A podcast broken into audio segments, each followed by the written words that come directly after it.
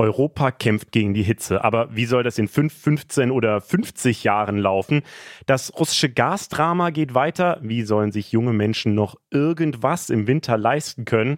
Und dann gab es noch Beef im Internet um Sophie Passmann und den sogenannten weißen Feminismus. Aus der Funkzentrale in Mainz, das ist, was die Woche wichtig war. Hi, ich bin Leo Braun. Ihr kennt wahrscheinlich alle das Gefühl, wenn ihr auf dem Handy die ganze Woche mit News und Infos vollgeballert werdet.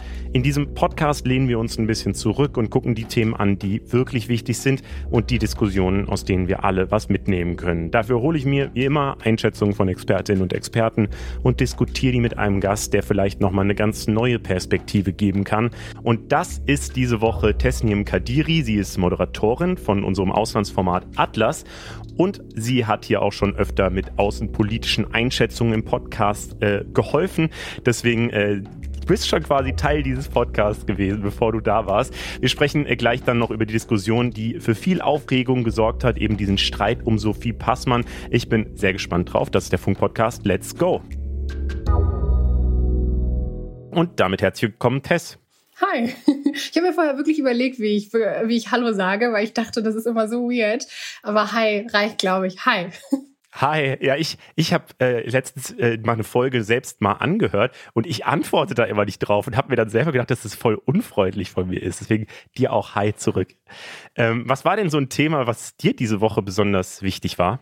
Diese Woche war wirklich von diesen heißen Temperaturen geprägt, weil ich Montag mit dem ICE sechs Stunden zu einem Atlas-Dreh, also vom Auslandsformat, äh, Funk-Auslandsformat gefahren bin und danach am Dienstag fünf oder ich glaube sogar sechs Stunden, was eine Verspätung gab, zurück.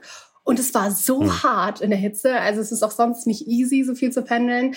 Aber ich habe einfach gemerkt, ich werde eigentlich nie krank.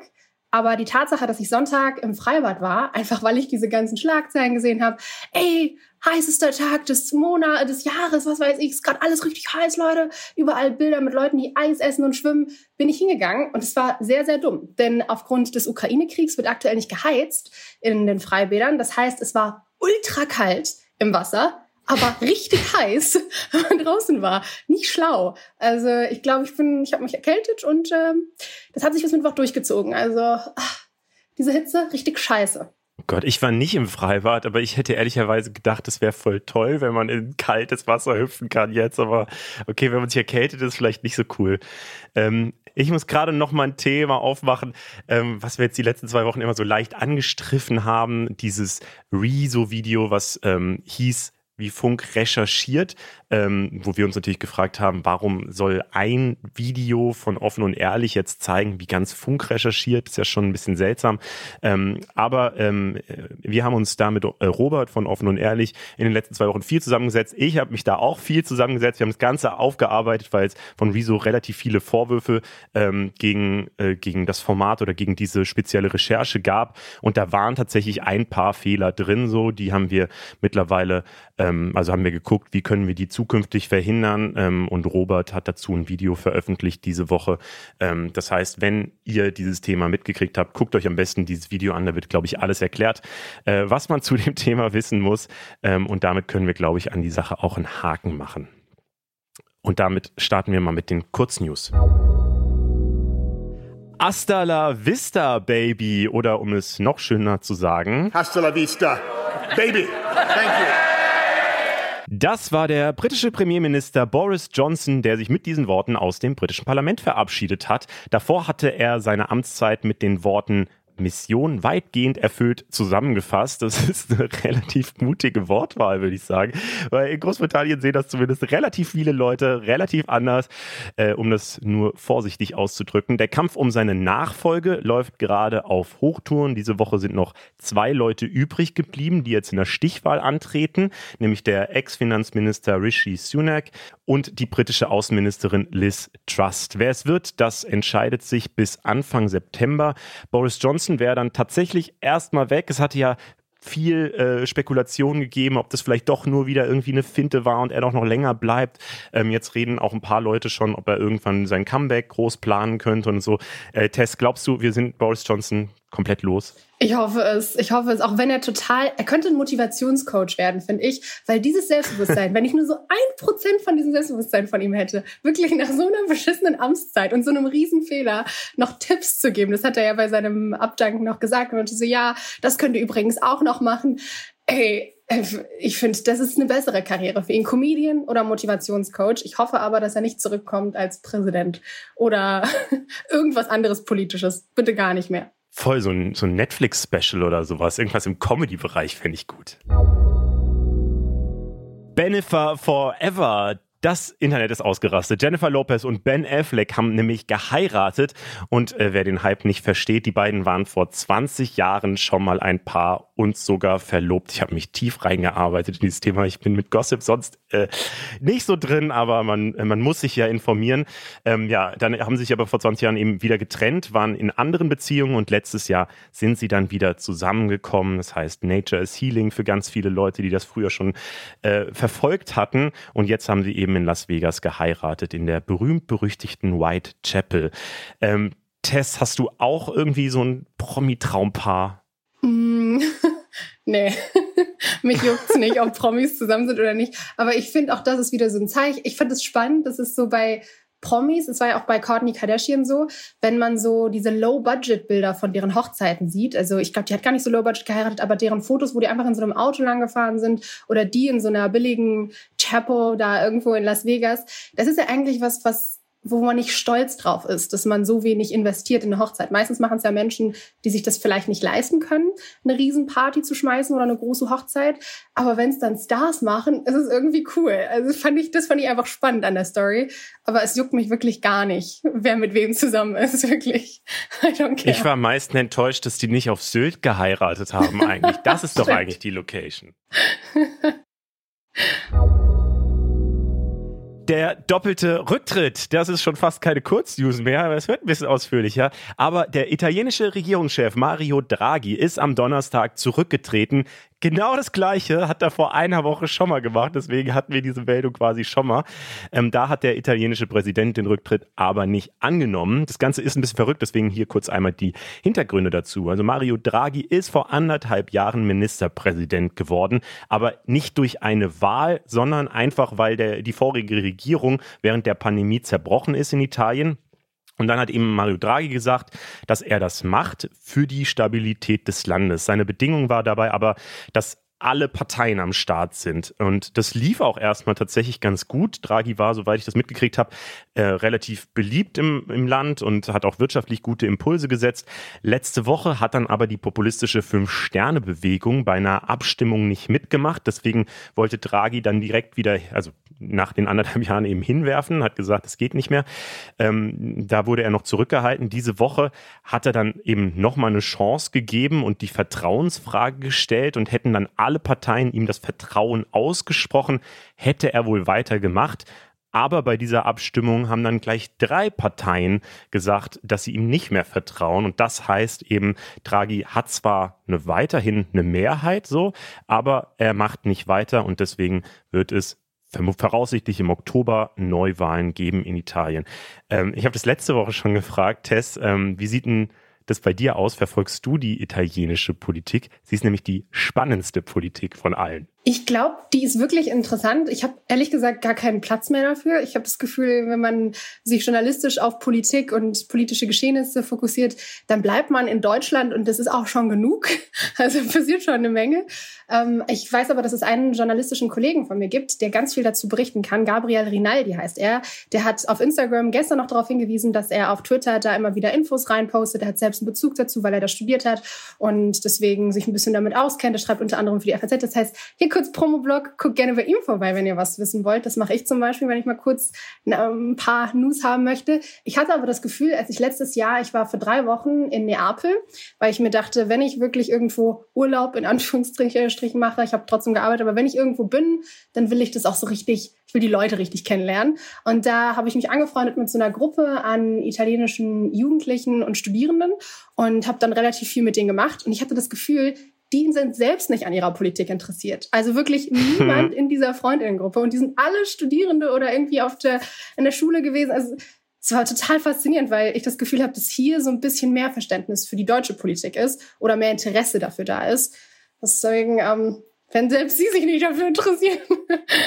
ja, ich glaube, das ist ein Riesendilemma, in der der italienische Politik steckt. Also ähm, ich finde es halt spannend, so von der Außensicht, weil halt ständig was passiert. Also die haben wirklich äh, eine Regierungskrise nach der anderen. Jetzt nach anderthalb Jahren zerbricht die Regierung wieder mit einem doppelten Rücktritt und so. Ich finde das alles so faszinierend irgendwie zu beobachten und einfach spannend.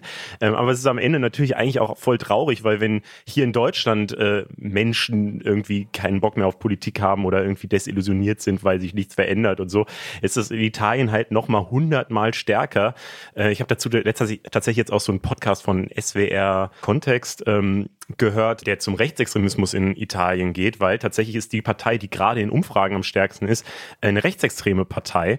Und das ist gar nicht so selten in Italien. Und ähm, der Hintergrund da ist halt, dass die ganzen großen oder mittigen Parteien einen riesigen Korruptionsskandal hatten Anfang der 90er und ähm, dadurch halt so hart an Vertrauen verloren haben, dass jetzt halt nur noch ständig so kleine Parteien relativ schnell, relativ groß werden und auch meistens nur ähm, über halt so eine Personenbindung, also dass irgendeine Person besonders äh, im Fokus steht.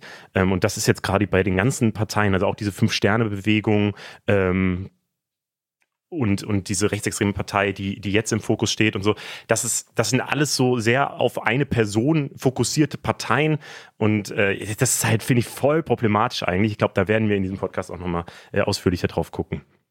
Ähm, wir kommen mal zu den Themen, bei denen wir ein bisschen tiefer einsteigen. Und das erste ist die Hitze. Du hast schon gesagt, äh, du hast versucht, im Freibad Zuflucht zu finden. Wie äh, hast du die Hitze sonst so diese Woche wahrgenommen? Ich war wirklich total fertig. Also ich hatte, das habe ich noch nie gehabt. Ich hätte das auch gar nicht gedacht, weil ich dachte, ich bin eine Person, die es ja auch sonst total liebt. Also ich bin es gewohnt, mit meinen Eltern immer sechs Wochen in Marokko zu verbringen, in der Heimat meiner Eltern. Und da ist es definitiv heißer als in Deutschland und ich liebe das. Ich bin daran dachte ich, gewöhnt. In Deutschland ist es aber noch mal ein bisschen anders. In Europa an sich sind ja anscheinend sogar Landebahnen weggeschmolzen in manchen Ländern und es konnten Flugzeuge nicht landen. Also es ist noch mal ganz anders in einem Land oder einer Umgebung unterwegs zu sein, in der man diese Hitze nicht antizipieren kann. Also es war ich hatte nicht das Gefühl, richtig arbeiten zu können und habe mich sehr oft sehr müde gefühlt und total schwach. Es war echt nicht easy. Ich habe mich über den Regen gefreut. ich auch. Äh, ich glaube, das Problem ist halt auch, dass hier einfach nichts auf diese Hitze äh, eingestellt ist. So, also die äh, Gebäude sind ja nicht dafür gebaut, dass sie so Hitze abwenden können und auch Klimaanlagen und so weiter gibt's hier gar nicht. Aber wir haben euch mal die Infos zusammengefasst, was die Hitze für unsere Zukunft und für unseren Körper bedeutet. Die Leute in Europa und Großbritannien erleben die Klimazukunft jetzt. So sagt das die Klimareporterin im Podcast der New York Times diese Woche. In Deutschland wurde die 40-Grad-Marke geknackt. Hier war die Hitzewelle allerdings nur zwei Tage lang. Portugal und Spanien hat es noch härter getroffen und vor allem das sonst so verregnete England war zwischenzeitlich der vermutlich heißeste Ort der Welt. Zum ersten Mal wurden hier über 40 Grad gemessen. Das Land ist überhaupt nicht darauf eingestellt. Eine Brücke musste deswegen mit Folie umwickelt werden, damit sie nicht bricht. Und in London musste eine Landebahn am Flughafen mit Wasser gekühlt gekühlt werden, weil sie sich schon nach oben verbogen hatte und drohte zu schmelzen. Und jede Menge Menschen leiden. Allein in Portugal sind dieses Jahr schon mehr als 1000 Menschen an der Hitze gestorben. Und auch in Deutschland gilt die Hitze immer mehr als Todesursache. Laut RKI sind von 2018 bis 2020 in den drei Jahren mehr als 19.000 Menschen durch die Hitze gestorben, vor allem Leute über 85 aber nicht nur. Unser Mediziner des Vertrauens heißt Moritz und er sagt, für junge Leute ist die Gefahr natürlich viel geringer als für alte, kranke oder Kleinkinder, aber sie ist trotzdem auch da. Unser Körper muss deutlich mehr Energie in die Regulation der Körpertemperatur stecken. Da werden unter anderem an Armen und Beinen unsere Blutgefäße weitgestellt, um das äh, da vorbeifließende Blut an der Hautoberfläche runterzukühlen, bevor es zurück in unser Körperinneres fließt. Äh, und weite Blutgefäße bedeuten, dass unser Herz deutlich stärker arbeiten muss, um unseren Blutdruck stabil zu halten. Vor allem, weil wir ja auch gleichzeitig über das Schwitzen eine ganze Menge an Flüssigkeit verlieren. Junge Menschen haben da größere Reserven als ältere oder gerade auch am Herz-Kreislauf-System vorerkrankte Menschen. Aber trotzdem frisst das mit jedem Grad mehr eine ganze Menge an zusätzlicher Energie. Das wird, und das ist vielleicht mit der wichtigste Punkt, besonders von jungen Menschen häufig unterschätzt. Es ist also auch mit Anfang 20 absolut keine gute Idee, bei 35 Grad äh, in der Mittagssonne joggen zu gehen. Im Internet geht ein Foto von so einem Typen rum, der ein Schild trägt, das ist der kühlste Sommer eures restlichen Lebens. Und auch die UN bestätigt das. Eigentlich egal, was wir machen, bis 2060 wird es eh noch wärmer werden. Wenn wir jetzt was ändern, kann es höchstens helfen, dass es nicht ganz so schlimm wird. So oder so, wir müssen uns der Hitze anpassen. Der Mediziner Moritz sagt dazu, es gibt ja viele Menschen, die in Regionen leben, die deutlich stärker von solchen Extremwetterereignissen betroffen sind. Eine Gewöhnung ist also für die Menschen auch in unseren Breitengraden in einem gewissen Umfang möglich. Da gibt es dann einerseits Mechanismen unseres Körpers, wie zum Beispiel die Fähigkeit, bei großer Hitze über mehrere Wochen unsere Schweißproduktion hoch zu regulieren, sodass wir schneller und stärker schwitzen können. Eine richtige Entwicklung unseres Körpers, äh, wie man äh, sie aus dem Rahmen der Evolution kennt, läuft aber deutlich zu langsam ab, um mit der Geschwindigkeit des Klimawandels in irgendeiner Form mitzuhalten. Deutlich entscheidender ist deswegen vermutlich unsere Fähigkeit zur Anpassung unseres Verhaltens die Anpassung des Verhaltens. Auf der Individualebene wird man das wahrscheinlich irgendwie hinkriegen, also nicht joggen zu gehen, das ist jetzt erstmal nicht so schlimm. Aber wie passen wir uns als Gesellschaft an, wenn wir jetzt jedes Jahr einen neuen Extremsommer haben und der Klimawandel so richtig reinhaut?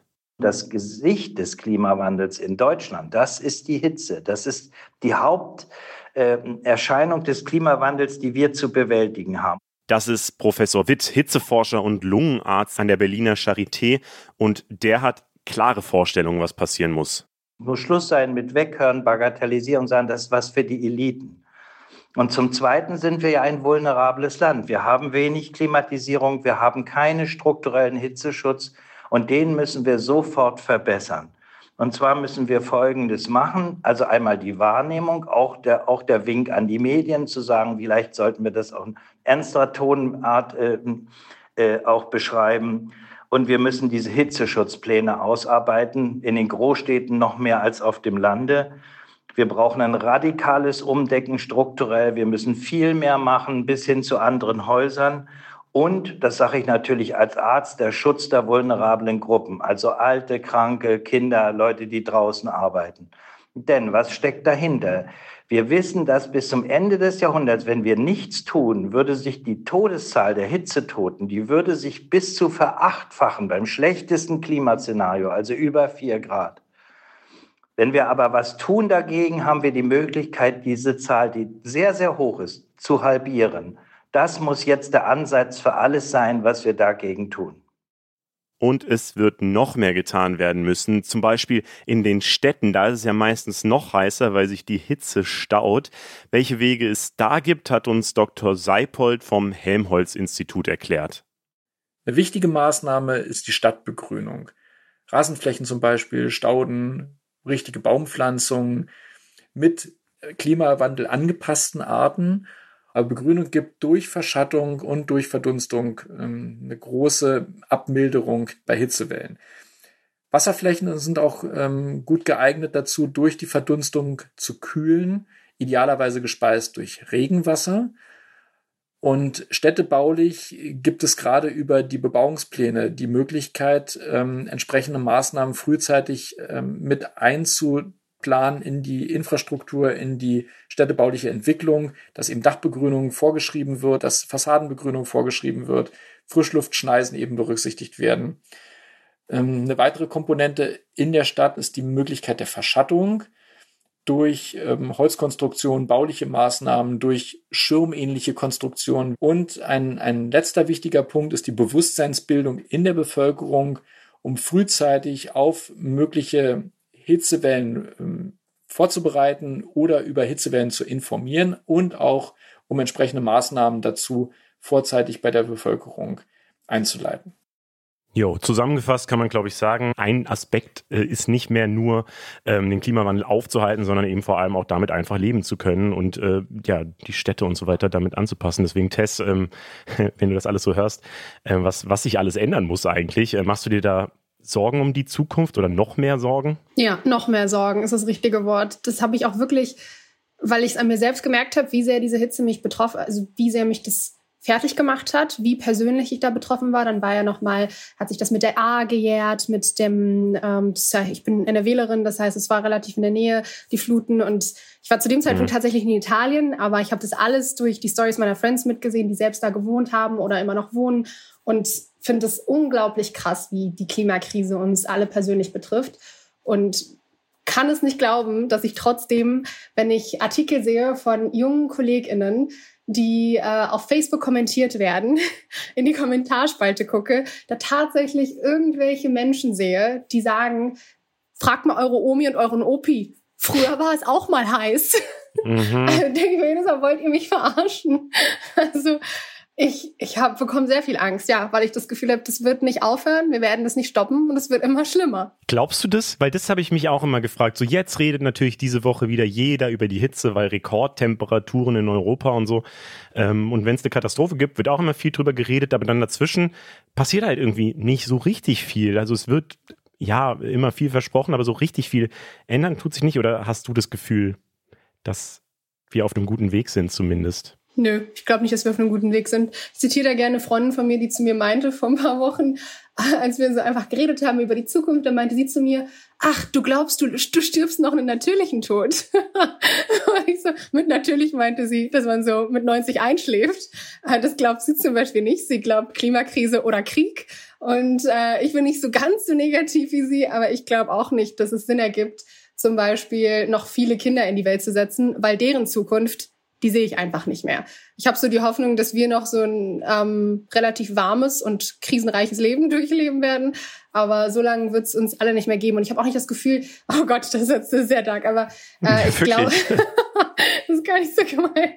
Aber ähm, ich glaube, das Problem ist, wenn wir zum Beispiel bei unserem Arbeitsbereich als JournalistInnen anfangen, ich als hm. Nachwuchsjournal hm. habe nicht das Gefühl, dass ich Klimajournalismus als mein Spezialgebiet identifizieren kann alleine, weil das nicht ernst genommen wird. Also es wird von vielen als Aktivismus gelabelt. Und deswegen weiß ich gar nicht, ob das was ist, auf das ich mich spezifizieren sollte, auch wenn ich denke, dass es total wichtig ist, dass es mehr JournalistInnen gibt, die da wirklich einen klaren Fokus drauf haben und sich super auskennen. Aber ich sehe halt, diese Genres werden ganz oft eher als AktivistInnen gelabelt. Das ist so ein Umdenken, das immer noch nicht passiert ist. Ja, ich finde es auch spannend, dass äh, die meisten ja gar keine Lust haben, so außerhalb von solchen Hitzezeiten dazu überhaupt was zu hören. Also wir, wir sehen das ja auch, wenn wir bei Instagram was zu Hitze posten oder wenn wir ein YouTube-Video irgendwie zu Themen rund um Klimawandel machen. Mittlerweile interessiert das halt niemanden mehr. Das hatte mal so 2019 so seinen Peak-Zeit, 2020. Ähm, und jetzt haben alle nicht mehr so das Gefühl, dass, also vielleicht haben auch alle schon alle Informationen und brauchen dann nichts mehr zu gucken. Das kann natürlich auch sein. Ähm, aber so richtig im Fokus ist das Thema tatsächlich nicht mehr. Und ich fand es so spannend. Ähm, wie gesagt, ich habe mir diesen Podcast von der New York Times angehört. Da hatte ich vorhin ja auch diesen kleinen Ausschnitt ähm, drin. Ähm, und diese Klimareporterin, also ich fand diesen Blick von der Seite der USA mal ganz interessant. Die hat nämlich Europa halt beschrieben wegen dieser Hitzewelle und hat voll das schlechte Zeugnis ausgestellt, ähm, diesem Kontinent, ähm, weil wir viel zu wenig äh, für Klima machen. Und ich denke mir immer so, hä, wir sind doch Europa, wir sind Deutschland, wir machen ganz viel, wir sind doch die Vorbilder und so. Aber es wird halt überhaupt nicht so gesehen. Also die hat dann halt direkt gesagt, so, hä, äh, Europa hat vor ein paar Wochen noch äh, Erdgas eben als Klima positiv irgendwie äh, gelabelt. Das war ja diese Taxonomie, war ja auch eine Riesendiskussion. Und am Ende hat die EU eben das gemacht. Und am Ende, was ist, de, was ist die Folge daraus? Dass halt mehr große Investitionen in Erdgasprojekte gesteckt werden. Und äh, ja, für diese Reporterin von der New York Times hat sie, ist das Ergebnis davon eben, oder das zeigt eben, dass Europa eben gar keine Anstrengungen gerade unternimmt oder zumindest nicht genug, um von fossilen Energien wegzukommen, sondern sich gerade eher darauf einstellt, weiterhin fossile Energien wie Erdgas äh, zu benutzen und eben vielleicht nur die Abhängigkeit von Russland ein bisschen ähm, zu reduzieren, ähm, was eben nicht ausreichen würde. Und das hat mich nochmal irgendwie so tatsächlich nochmal anders schockiert irgendwie, dass man halt nicht mehr nur so von Aktivisten und, und Greenpeace und so erzählt kriegt, dass das alles schlecht läuft, sondern auch von fucking Amerikanern. ja, also ich glaube, also meinte sie wirklich, wir sind im Vergleich zu Amerika, du Scheiße? Also das glaube ich nicht. Nicht im Vergleich, das hat sie tatsächlich nicht gesagt. Ähm, aber sie hat einfach auch gesagt, dass, dass es halt in der EU nicht so gut laufen würde. Sie hat auch ein paar positive Beispiele genannt. Also es gibt ja hier Verbrenner aus und äh, Klimaneutralität bis 2045 und so weiter. Also es gibt ja schon äh, Steps, die in die richtige Richtung gehen, aber trotzdem ähm, ja, dass, dass selbst Europa es nicht hinkriegt, finde ich irgendwie, ja, schade. Ja, finde ich auch. Aber ich meine, ExpertInnen sagen es schon sehr lange, in Deutschland. Mujib Latif heißt, glaube ich, einer, der hat äh, auch vor ein paar Tagen, zwei Tagen habe ich Zitatkacheln von ihm gesehen, gesagt, ja, also ist vorbei, Leute. Also wir können es jetzt nicht mehr wirklich retten. Und Luisa Neubauer sagt es auch immer. Also ja. Wobei ich da, glaube ich, ein bisschen einfach, um diesen, diesen sehr negativen Grundton rauszunehmen, ich würde zumindest äh, denken, dass so die reichen Länder da schon irgendwie genug Geld reinpulvern können, äh, um sich irgendwie zu schützen. Und wenn das eben bedeutet, dass alle eine Klimaanlage bekommen äh, oder früher oder später haben, so wie das ja in anderen Ländern auch schon ist, ähm, dann, also ich glaube, es wird schon so eine Art Hitzeanpassung geben. Das Problem ist natürlich, dass sich das nicht jeder leisten können wird, dass das noch klimaschädlicher ist am Ende und natürlich, dass halt ganz viele Länder und ganz viele Menschen auf der Welt äh, eben nicht in solchen reichen äh, Ländern leben und sich das dann eben einfach leisten können. Deswegen glaube ich nicht, dass wir jetzt alle unbedingt am Hitzetod sterben oder hoffe es zumindest nicht. Aber so oder so wird es halt für den Planeten eine absolute Katastrophe sein. So und wie lange das dann noch gut geht, ist dann nochmal die Frage. Kommen wir mal zum nächsten Thema. Vielleicht wird es ein bisschen positiver. naja, das nächste Thema ähm, ist halt Erdgas. Ich weiß jetzt nicht, ob das so viel positiver ist. Ähm, wir wollen nämlich äh, vor allem mal darauf gucken, ähm, was das finanziell für uns bedeutet, weil richtig viele haben uns bei Insta nämlich geschrieben, dass sich gerade Sorgen um ihr Geld machen. Und so und eben mit Blick auf den Winter, wie viel man sich überhaupt noch leisten können wird. Ähm, Tess, kriegst du das irgendwie aus deinem Umfeld auch mit, diese Sorge? Absolut. Also ich bekomme das von ganz vielen in meinem Alter mit, vor allem, aber auch Leuten, die zum Beispiel die, also ich bin 21, das heißt, ich habe das Gefühl, im Notfall sind meine Eltern für mich da, muss ich ganz ehrlich sagen. Aber ich glaube, wenn ich 26 wäre und gerade so in diesem Sprung zwischen okay, meine Eltern unterstützen mich ein bisschen im Studium und ich muss unabhängig sein. Ich bin fast so erwachsen. Da macht man sich, glaube ich, nochmal Sorgen, weil man Angst hat zu scheitern und direkt in so eine Art Schuldenfalle zu rutschen. Ich habe zum Beispiel gelesen, dass ich jetzt schon anfangen soll, das Dreifache zu sparen. Ich weiß nicht mehr genau, welcher Artikel es war oder welcher Podcast, wo ich es aufgeschnappt habe, aber es ist mir im Kopf geblieben, dass ich das Dreifache sparen soll, was man normalerweise zur Seite legen würde zum Heizen. Und äh, das ist einfach im Kopf geblieben. Ich habe richtig Angst davor. Ich habe gestern mit meiner Mutter telefoniert und habe ihr das dann nebenbei erzählt und meinte, oh Mama, also Inflation ist ja schon kacke, das kriege ich schon nicht richtig hin. Aber dann auch noch der Winter, ich weiß gar nicht, wie andere Leute das machen, die nicht zum Beispiel Eltern haben, die sie eventuell finanziell unterstützen könnten. Bei ihr scheint das überhaupt nicht angekommen zu sein. Die meinte, ja, beruhig dich, so schlimm wird es nicht. Sie ist aber auch Ärztin. Ich glaube, sie hat da einfach ein finanzielles Polster. Aber Leute in meinem Umfeld, in meinem Alter sehen das komplett anders, vor allem Studierende.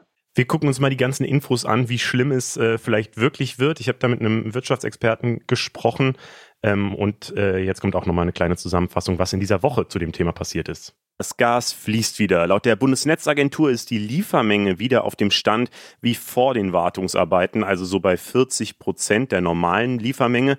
Das ist tatsächlich ein bisschen mehr als das, was erwartet wurde, aber so richtig gute News sind es trotzdem nicht, weil an der politischen Situation und den generellen Kürzungen der Gaslieferung ändert das natürlich gar nichts. Putin hat auch schon angekündigt, weitere Kürzungen könnten noch kommen. Er hat aber auch schon gesagt, äh, ja, Nord Stream 2 gibt's ja auch noch. Das ist ja diese Pipeline in der Ostsee, die in den letzten ja, fast zehn Jahren gebaut wurde, obwohl sie mega umstritten war. Und dieses Jahr ist sie zwar fertig geworden, aber ist wegen des Krieges nie in Betrieb gegangen. Das heißt, Putin spielt schon ordentlich mit der Angst in Europa. In russischen Medien wird diese Angst in Deutschland übrigens auch groß gezeigt, so nach dem Motto, Europa hat sich verzockt und leidet mehr unter den ganzen Sanktionen als Russland.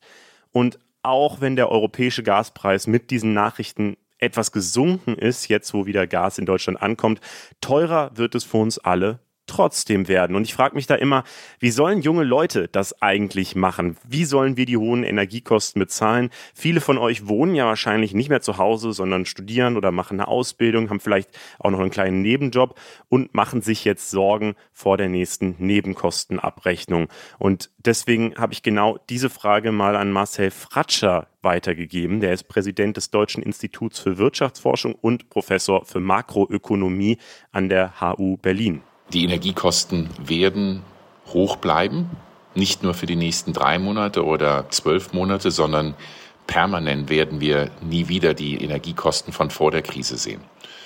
Und es zeigt, wenn ich höhere Energiekosten habe, dann hilft mir nur höhere Einkommen zu haben. Also entweder höheres Arbeitseinkommen und für junge Erwachsene, die in der Ausbildung oder im Studium sind, heißt es letztlich, ja, bessere Bezahlung, bessere äh, Unterstützung durch die Eltern, äh, BAföG, das muss angepasst werden, damit Menschen und vor allem junge Menschen eben ähm, dauerhaft auch mit den höheren Kosten durch Energie, aber auch durch Nahrungsmittel umgehen können. In der Realität werden die Leistungen für junge Menschen nicht steigen. Und dann bedeutet dies für junge Leute, dass sie selber den Gürtel enger schnallen müssen, also Verzicht üben müssen. Ähm, es lässt sich nicht aufs Heizen im Winter verzichten, es lässt sich nicht auf die Ernährung verzichten. Aber es bedeutet liebgewonnene Gewohnheiten, wie das Ausgehen in die Kneipe oder ja, zum Tanzen oder bei den Reisen, äh, dort verzichten zu üben. Und ja, das reduziert die Lebensstandard für viele junge Menschen, die ja, eben eh schon das meiste ihres Einkommens für die Grundversorgung ausgeben müssen. Klar kann man auch versuchen, selber einzusparen, zu überlegen, wie ähm, kaufe ich ein, wo kaufe ich ein, wie kann ich Geld sparen, wie kann ich vielleicht auch Geld beim Heizen sparen. Aber das wird für die allermeisten bei weitem nicht ausreichen. Also bleibt der Verzicht und deshalb sind junge Menschen unter dieser Energiekrise besonders stark betroffen. Zwei Entlastungspakete wurden von der Bundesregierung schon verabschiedet. Deswegen gibt es zum Beispiel den Tankrabatt oder das 9-Euro-Ticket. In der Ampelkoalition werden aktuell auch viele neue Entlastungsmöglichkeiten diskutiert. Die Grünen wollen sich zum Beispiel dafür einsetzen, dass Gas und Strom nicht abgestellt werden, auch wenn man die Rechnung nicht mehr bezahlen kann. Bayerns Ministerpräsident Markus Söder hat ein 365-Euro-Ticket in den Ring geworfen. Da gibt es auch noch verschiedene andere Ideen, zum Beispiel ein 65-Euro-Monatsticket oder so. Ähm, und Olaf Scholz würde am liebsten gar keine Vorschläge machen. Er befürchtet nämlich, dass die Debatte dadurch zerredet werden könnte. Bundesarbeitsminister Hubertus Heil hat diese Woche schon mal die Ideen für das neue Bürgergeld vorgestellt. Das soll ja Hartz IV ersetzen. Und die Idee von ihm ist vor allem, dass man nicht so leicht bestraft werden soll, wenn man nicht den erstbesten Job annimmt. Über die Ideen muss der Bundestag noch abstimmen und die genaue Höhe ist auch noch nicht bekannt. Es soll aber mehr Geld geben. Das ist zumindest der Plan. Junge Leute sind da auch immer zum Teil mit gemeint, aber so richtig konkret wird es dann doch nicht. Deswegen wollte ich auch nochmal von Marcel Fratscher wissen, ähm, ja, ob wir in dieser Gaskrise vergessen wurden. Die Entlastungspakete der Bundesregierung haben knapp 30 Milliarden Euro gekostet im Februar und im April, kommen aber eher Familien, eher Menschen mit höheren Einkommen zugute. Als konkrete Beispiele äh, die Energiepauschale von 300 Euro die werden nur an Beschäftigte ausgezahlt, also die Menschen, die Arbeit haben. Das trifft in den meisten Fällen eben auf junge Menschen nicht zu, die in der Ausbildung äh, oder im Studium sind. Zweites Beispiel, Kinderbonus. Auch davon haben die meisten jungen Menschen erst einmal nichts, genauso wie von der Spritpreisbremse, dem unsäglichen Tankrabatt, bei dem der Staat 30 Cent den Liter Benzin entlastet ist gut für Menschen, die mehrere Autos haben, die vielleicht auch große SUVs fahren aber das ist in allermeisten Fällen eben nicht die Menschen mit wenig Einkommen und vor allem auch nicht junge Erwachsene. Ähm, das sind konkrete Beispiele von Entlastungspaketen, die eben eher junge Menschen, junge Erwachsene vergessen und daher muss die Politik hier nachbessern. Marcel Fratscher war das. Er ist Präsident des Deutschen Instituts für Wirtschaftsforschung und Professor für Makroökonomie an der Humboldt-Universität in Berlin. Und er hat auch nicht so richtig gute Nachrichten, wenn man das mal zusammenfassen will. Ähm, also er sagt, äh, junge Leute ähm, ja, werden gerade ein bisschen vernachlässigt und ähm, das bedeutet, dass wir im Winter verzichten müssen. Wie, ja, weiß ich nicht. Wie, wie, wie glaubst du, kommt das wird das im Winter, also was passiert im Winter? Wie, wie glaubst du, ich weiß nicht, ich kann mir das gar nicht vorstellen, wenn wir jetzt, wenn jetzt die jungen Leute alle irgendwie kein Geld mehr haben und äh, ihnen gesagt wird, yo, verzichte mal auf Party machen und geh mal nicht mehr, keine Ahnung, kauft ihr mal weniger und so. Das wird doch eine Katastrophe, oder? Ich glaube, das Problem ist, dass wir dann wieder sehen, dass bestimmte Menschen nicht studieren können, also sich das wirklich nicht leisten können. Wir haben jetzt schon Probleme in vielen Berufen und vor allem an Unis, an der Uni Bonn, finde ich, sehe ich das total, dass migrantisch geprägte Personen beziehungsweise Personen, die aus Arbeiterhaushalten kommen, keinen wirklichen Zugang zu Unis haben. Und wenn sie da sind, sind sie die eine Person im Vorlesungssaal gefühlt und müssen sich durchkämpfen, haben kein easy Leben. Und ich glaube, dadurch, dass jetzt kein Jugendliche beziehungsweise junge Menschen, Studierende, Auszubildende nicht wirklich mitgedacht werden, werden diese Menschen in andere Richtungen rutschen. Also werden sagen, ja, ich muss irgendwie langsam Geld verdienen. Das geht so nicht. Dann versuche ich irgendwie dann zu arbeiten oder BAföG reicht einfach nicht mehr, weil BAföG ist zu wenig, ist wirklich zu wenig, um diese gestiegenen Preise zu decken. Muss ich was anderes machen. Also ich, ich glaube, dass wir das in ein paar Jahren noch spüren werden, dass Jugendliche total vernachlässigt wurden. Erstens während Corona und jetzt während diesen Krisen. Das werden wir im Arbeitsleben merken. Mhm. Machst du dir für dich auch Sorgen wegen dieses Verzichts? Also glaubst du, mm, ja, dass es hart wird, da auf Dinge zu verzichten? Oder was sind die Sachen, auf die man dann überhaupt verzichtet? Es ist jetzt auch nicht so, dass junge Leute so im Saus und Braus leben aktuell.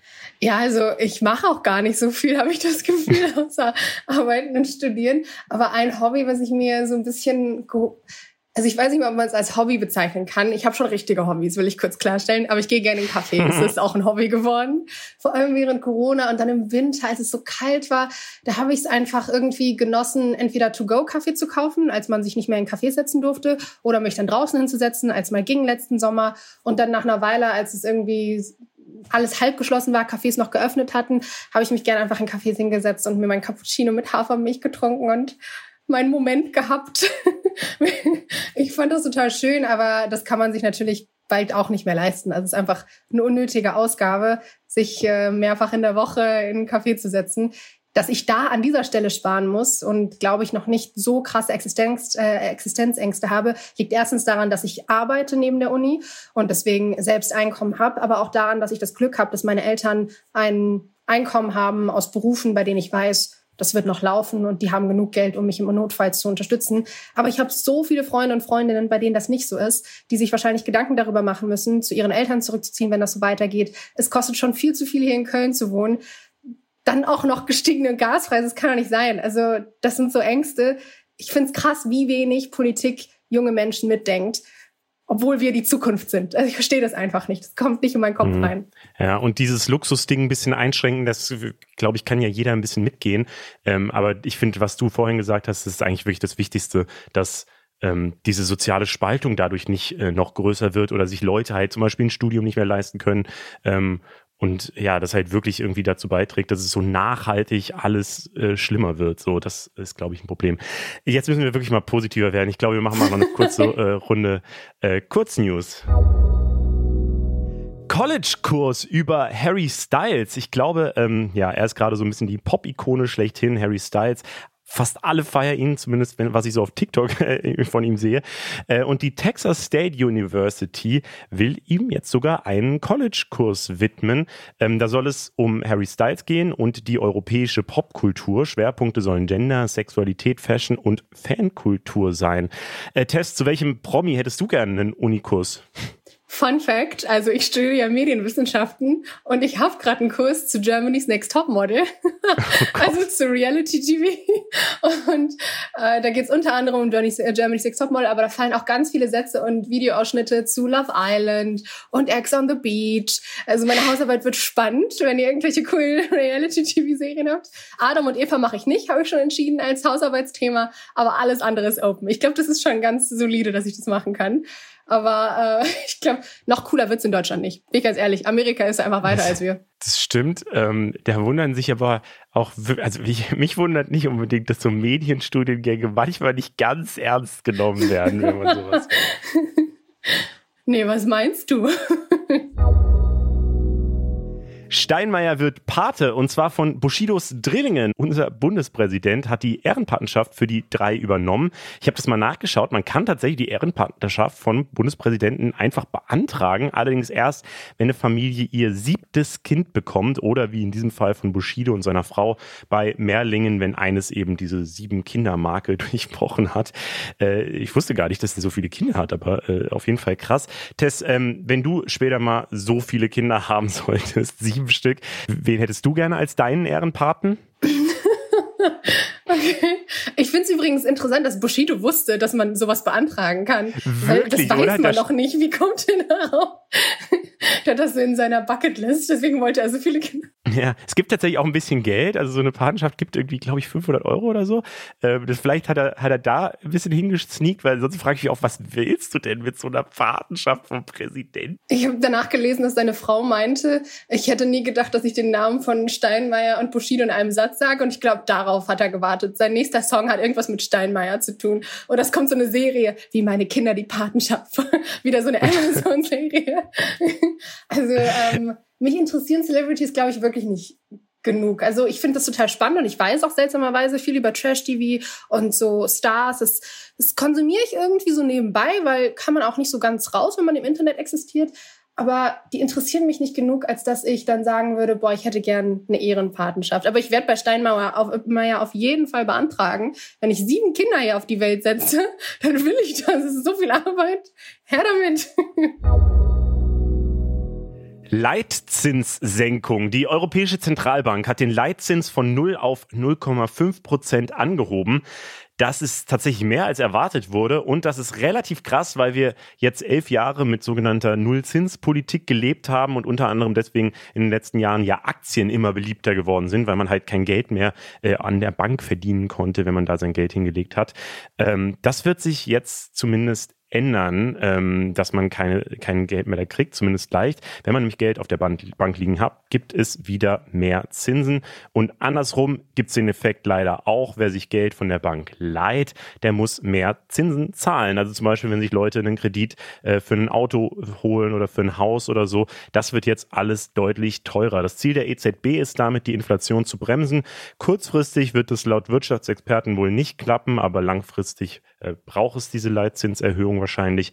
Ähm, Tess, vielleicht, ich will gar nicht zu Zinsen fragen, aber besitzt du noch ein klassisches Sparbuch? Meine Mutter hat mir letztens erzählt, dass sie irgendwas für mich angelegt hat. Ich weiß nicht, ob es wirklich so ein Sparbuch ist, ob das die richtige Terminologie ist, aber es ist irgendwas, wo sie so Geld anlegt und es wird dann immer mehr.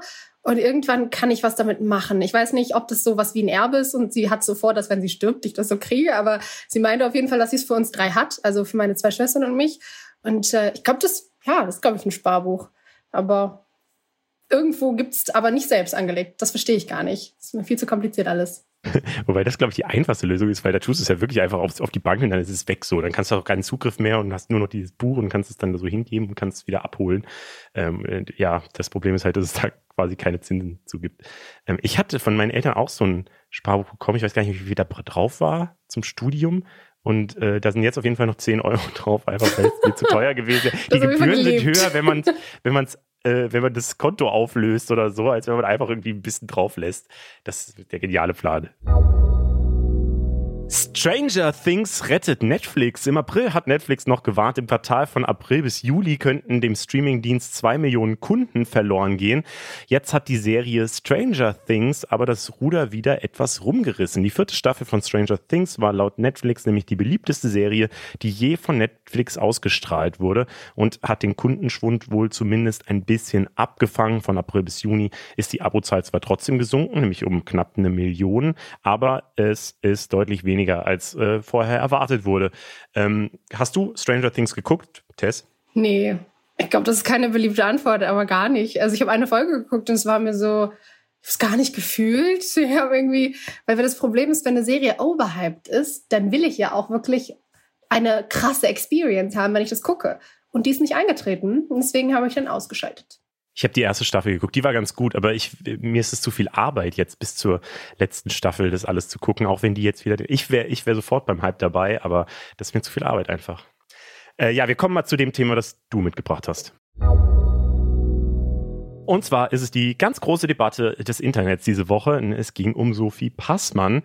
Ähm, ich gebe gleich nochmal einen Recap, was da passiert ist. Aber vorher, ähm, Tess, äh, warum hast du dieses Thema mitgebracht? Weil ich das Gefühl hatte, es wurde noch nicht genug overhyped und du schon, Spaß. Hm. Ich fand es eben so spannend, dass während so viel passiert und es wirkliche Krisen gibt, Menschen sich wirklich an sowas festhalten. Also ich würde gerne besprechen, warum wir das machen, warum wir nicht wirkliche Probleme ansprechen und stattdessen uns immer in diese kleinen Dinge reinflüchten, wo wir ganz lange äh, diskutieren können, aber am Ende wissen wir alle, total unwichtig. Ist egal irgendwie. Es ist natürlich, ne, man sollte kritisieren, was sie sagt, wenn man möchte, aber ne, ist ja irgendwie, das bringt ja, bewirkt jetzt auch nicht so viel. Ich versuche mal die ganze Sache zusammenzufassen für die Leute, die es vielleicht nicht mitbekommen haben. Ähm, und da vielleicht vorweg, so ich bin ein Mann und ich bin weiß, so deswegen kann ich zu beiden Themen, um die es da gerade geht, äh, nicht so wahnsinnig viel beitragen. Deswegen unterbrich mich, wenn ich irgendeinen Blödsinn erzähle.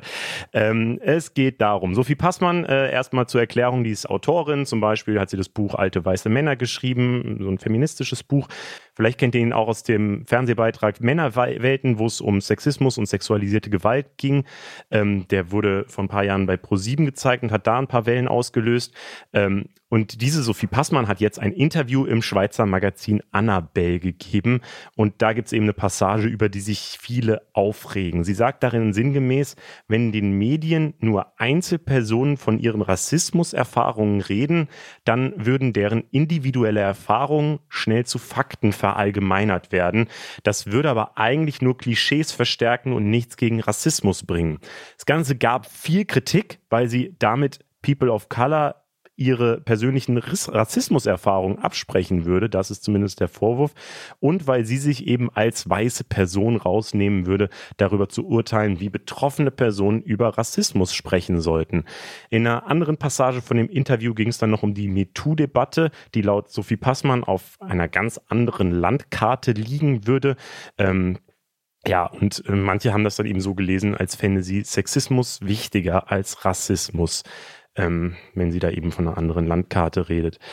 Das hat auf Twitter und später auch auf Insta für ganz schön viel Kritik gesorgt. Der Vorwurf ist eben, White Feminism, also weißer Feminismus, sprich, dass äh, sie die Lebensrealität von People of Color und anderen marginalisierten Gruppen nicht berücksichtige und nur Feminismus für Weiße betreiben würde. Das ist jetzt ziemlich kurz zusammengefasst, aber ähm, also erstmal habe ich alles richtig gemacht und verstehst du diese Kritik? Also äh, ob du alles richtig, also ich glaube schon, dass das so passiert ist. So habe ich das auch mitbekommen. Ähm, ich habe das Interview tatsächlich gelesen, bevor ich die Kritikwelle mitbekommen habe. Also Quattro Milf, eine mhm. Twitter-Userin, die sich öfters äußert, hat sich dazu geäußert und dann hat es ein bisschen angefangen, dass mehr Leute auch wirklich dahin geguckt haben, sich das Interview durchgelesen haben, weil es ja ganz oft so, solche Interviews gehen unter im deutschen Diskurs, nicht jeder guckt sich jedes Interview an. Deswegen krass, wie groß es dann geworden ist, dass wirklich große Medien, die eigentlich nichts mit so Internet-Beef zu tun haben und Internet-Twitter-Debatten danach später drüber getitelt haben. Aber bevor wir darüber reden, vielleicht erstmal grundsätzlich so zu diesem, was da alles passiert ist. Sophie Passmann mhm. hat sich mittlerweile geäußert in ihren Instagram-Comments und hat auch das Gefühl, dass jetzt alles geklärt ist. Es haben ein paar darunter kommentiert. Ich habe mir zum Beispiel Aminata Belli angeguckt, die gesagt hat, gut, dass du jetzt verstehst, was du vorher nicht verstanden hast, als ich es dir am Telefon erklärt habe. Also also ist anscheinend auch wirklich was passiert bei Sophie Passmann von äh, zwischen Interview, Veröffentlichung und ähm, ihrer Verteidigung auf Instagram. Aber viele, die sie vorher kritisiert haben, kritisieren sie weiterhin und finden, dass ihr Statement keine wirkliche Entschuldigung war. Ich weiß auch nicht, ob ich mich als BPOC-Frau, also POC-Frau, nicht schwarze Frau, dazu so gut äußern kann wie eine schwarze Frau selbst. Ich finde es aber krass, wie Sophie Passmann ähm, zum Beispiel den Begriff funky verwendet, während sie Stimmen von schwarzen Frauen in diesem Interview beschreibt. Und ich kann mich auch an die Zeit nach Black Lives Matter erinnern und daran, wer sich da geäußert hat. Und diese Erfahrungen, die ja wirklich hart sind, diese Rassismuserfahrung als funky Voices zu bezeichnen, finde ich total krass. Also sie meinte ja irgendwie, wer am funkiesten in ein Interview-Mikrofon hineinspricht. Das sind die Leute, mhm. die da angeblich fälschlicherweise sprechen und einen Diskurs abbilden, der so, wie sie meint, nicht existiert. Also sie meint, die stellen eine ganze Gesellschaft angeblich dar, eine ganze Gruppe und das tun sie ja gar nicht wirklich. Sie sprechen nur für sich selbst und deswegen finde ich es komisch, dass eine Zeitung so tut, als wären sie alle schwarze Frauen oder alle POC-Menschen. Ich finde es total wild, solche Begrifflichkeiten zu verwenden und dann in drei Sätzen so disrespectful zu sein. Also ich fand wirklich, als ich dieses Interview gelesen habe, habe ich es erstmal nicht verstanden. Und dann, als ich die Kritik gelesen habe, war ich auf der mhm. Seite der KritikerInnen. Also ich habe nicht verstanden, warum sie sowas sagen würde. Ich finde aber noch wilder, um davon jetzt wegzukommen, also von dieser kleinen Grundsatzdebatte, die er so auf Twitter Platz hat. Kann ich da vielleicht, bevor wir das Thema äh, wechseln, auch nochmal, ich finde halt so auch das Verrückteste, dass man einfach sagt, naja, äh, wenn die ihre persönlichen Eindrücke schildern, dann ist es ja nur ein persönlicher Eindruck und da sollte man eigentlich gar nichts draus ziehen. So verstehe ich das zumindest. Und das ist doch total Blödsinn, weil ich meine, gerade bei so gesellschaftlichen Themen, das ist ja genau die Ansammlung von ganz vielen persönlichen Einzelerfahrungen, die aber dann so viele sind, dass, äh, dass es offensichtlich ein gesellschaftliches Problem gibt. So. Und anders kann man das ja gar nicht beschreiben oder äh, ja, zeigen oder so. Ähm, als dass man halt seine persönliche Erfahrung schildert in einem Medium so so hat das so war das meiner Meinung nach bei MeToo auch und so ist das ja bei diesen ähm, Rassismus ja, Erfahrungsberichten eben auch. Deswegen verstehe ich tatsächlich gar nicht, warum sie das so, ja, so runterbuttert irgendwie. Äh, das ist, deswegen ist da ja auch der Vorwurf des White Feminism. So zu tun, als könnte eine weiße Frau, die sich zu MeToo äußert, so erklärt sie das ja auch ein bisschen, schaut euch auf jeden Fall dieses Annabelle-Interview an, um ihren genauen Wortleit nochmal nachvollziehen zu können. Aber es ist so, mhm. dass sie beschreibt, ja, die Frauen, die sich zu MeToo äußern, die äußern ja nur eine persönliche Erfahrung und davon kann man, also die reden wirklich nur über sich selbst, die beanspruchen nicht, für eine gesamte Gruppe zu sprechen. Es ist so ein bisschen dieses Ding von White Feminists denken, dass POC-Menschen vor allem POC-Frauen nicht sachlich reden können. Also dass sie keine, wirklich, äh, keine wirklichen Argumente vorbringen können, sondern einfach nur total emotional sind und eigentlich übertreiben. Und das mhm. finde ich, das hört man da sehr stark raus. Aber das hört man auch im restlichen Interview und muss man vielleicht auch verstehen, wer Sophie Passmann in der Öffentlichkeit ist und das meiner Meinung nach das eigentlich ziemlich gut reinpasst in ihre Persona. Also das, das restliche Interview ist auch an manchen Stellen ein bisschen, naja, aber es geht ja auch gar nicht darum, ob ich sie mag oder nicht, aber, sondern vielmehr darum, und deswegen habe ich jetzt hier mal mitgebracht, dass ich es total seltsam finde, wie groß dieser Diskurs gemacht wird und dieser Shitstorm in Anführungszeichen. Am Anfang finde ich war es eine berechtigte Kritik und danach haben Leute sich zu Sophie Passmann geäußert und sie kritisiert oder beleidigt oder so Sachen gesagt wie ich mochte sie nie. das hat halt nichts mhm. gebracht. das habe ich nicht mehr verstanden. Das finde ich ist schon eine Art Shitstorm. Ähm, ich verstehe nicht, warum das dann zu einer Debatte wird, die ZeitungsleserInnen interessieren soll, weil das muss es sie nicht. Das ist so eine Debatte, die wirklich auf Twitter stattfinden kann, unter Menschen, mhm. die Zeit dafür haben. Aber es kann doch nicht sein, dass man als medienschaffendes Unternehmen sich denkt, ey, ich möchte dazu einen Artikel veröffentlichen, obwohl gerade so viele Krisen existieren. Ich finde, das ist so ein Ding, was wir langsam vielleicht ein bisschen mehr berücksichtigen sollten. Twitter ist ein Ort für AutorInnen und JournalistInnen und ein paar Leute, die Politik machen. Der Rest der Welt, den juckt es nicht. Wirklich nicht. Ich habe meine Oma gefragt, und hast mitbekommen? Meine Mutter gefragt, und hast mitbekommen? Meine Schwester gefragt, die 17 ist, und hast mitbekommen? Keiner von denen hat es mitbekommen, weil die wirklich ein Leben haben und nicht auf Twitter sind. Aber was ist der Vorwurf? Also, weil du gerade äh, das gesagt hast, was mich sofort triggert. Ähm, dass äh, das Thema so groß gemacht wurde. Aber wurde es denn groß gemacht oder ist es nicht äh, halt dieser typische Twitter- oder Internet-Effekt, dass äh, dann ein Name trendet und jeder dazu schnell eine Meinung hat eben? Und ich glaube gar nicht, äh, dass das irgendwie gesteuert ist oder dass das irgendjemand groß gemacht hat oder sonst irgendwas, sondern jeder sagt halt was dazu, weil es halt einfacher ist, als sich eine Meinung zu bilden zu Themen wie, äh, wie kann man jetzt gegen Hitzewellen an, ankämpfen oder äh, müssen wir jetzt alle Verzicht üben oder so, sondern da kann man einfach schnell sagen, jo, die Feministen sind gut oder schlecht oder was auch immer. So. Ich finde, so wie du das beschreibst, war es bei Laila. Da habe ich auch gedacht, okay, das ist total eine totale Quatschdebatte. Darum sollte es gerade nicht gehen. Es juckt mich nicht. Ich habe dazu extra nichts, nie was zu niemandem was gesagt. Ich habe keine Meinung dazu. Aber das Ding ist, dass ich wirklich viele, viele Menschen in meinem Umfeld, die nichts mit Journalismus oder Medien oder Twitter zu tun haben, eine Meinung dazu hatten, weil sie eben, glaube ich, da reingeflüchtet sind und dachten, ja, das finde ich sexistisch, finde ich nicht sexistisch, ich finde, man soll spielen und man soll es nicht spielen.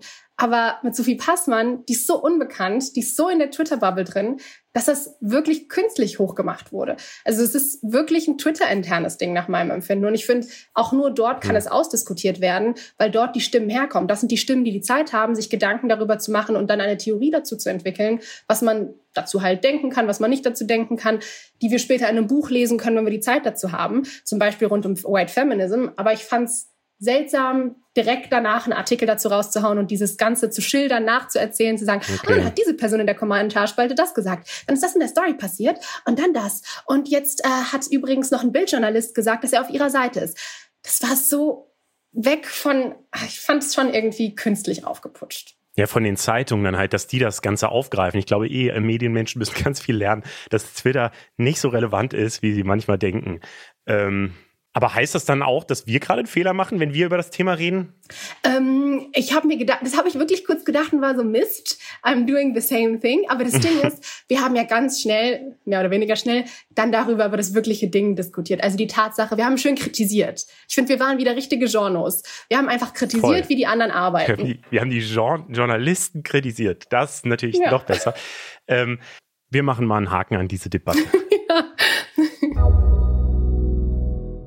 Tess, du bist ja eigentlich äh, Moderatorin von unserem Auslandsformat äh, Atlas. Darüber haben wir jetzt gar nicht groß geredet, aber deswegen äh, vielleicht magst du noch mal kurz sagen, was das für ein hervorragendes Format ist. Sehr gerne. Uns gibt's noch nicht so lang, deswegen habt ihr uns vielleicht noch nicht auf dem Schirm. Wir sind die AnsprechpartnerInnen rund um Auslandspolitik bei Funk. Wir arbeiten zusammen mit dem NDR und haben Zugriff auf das Korrespondenten- und Korrespondentinnen-Netzwerk in ganz Deutschland. Also wir können mit Menschen überall sprechen, von jedem, von jeder Rundfunkanstalt. Wir können also, wie für unsere letzte Folge, nach Peru schalten. Wir können aber auch in jedes anderes, andere Land schalten. Das ist so ein bisschen auch unser Ansatz. Wir möchten gerne mit den Leuten vor Ort reden und euch das Ganze auf YouTube in kurzen Explainer näher bringen. Mein Co-Moderator ist Don Pablo Molemba. Ihr kennt ihn vielleicht von Follow Me Reports. Und wir wechseln uns dann immer so ein bisschen ab, sprechen über verschiedene Themen. Diese Folge kommt ja diese Woche raus. Das heißt, ihr könnt jetzt Peru gucken und herausfinden, was Blaubeeren in dem Land bewirken. Und nächste Woche geht's um Mallorca. Und wenn ihr dafür nicht auf Abonnieren klickt, dann weiß ich ja auch nicht.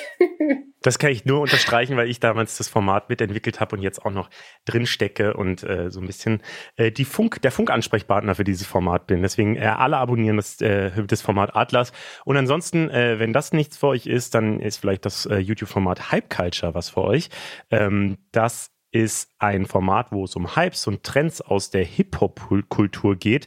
Äh, diese Woche geht es um Codein oder genauer gesagt um Heroin im Hustensaft. Hype Culture geht der Geschichte nach, wie dieses harte Schmerzmittel äh, jetzt mittlerweile im Deutschrap ja äh, sehr, sehr präsent ist äh, und eben nicht nur konsumiert, sondern auch berappt wird. Den Link findet ihr in den Show Notes und zwar natürlich zu beiden Formaten. Äh, Tess, vielen Dank, dass du am Start warst. Danke dir für die Einladung. War sehr schön. Danke euch allen, dass ihr dabei wart. Mein Name ist Leo Braun. Wir sind Funk. Funk ist ein Angebot von ARD und ZDF.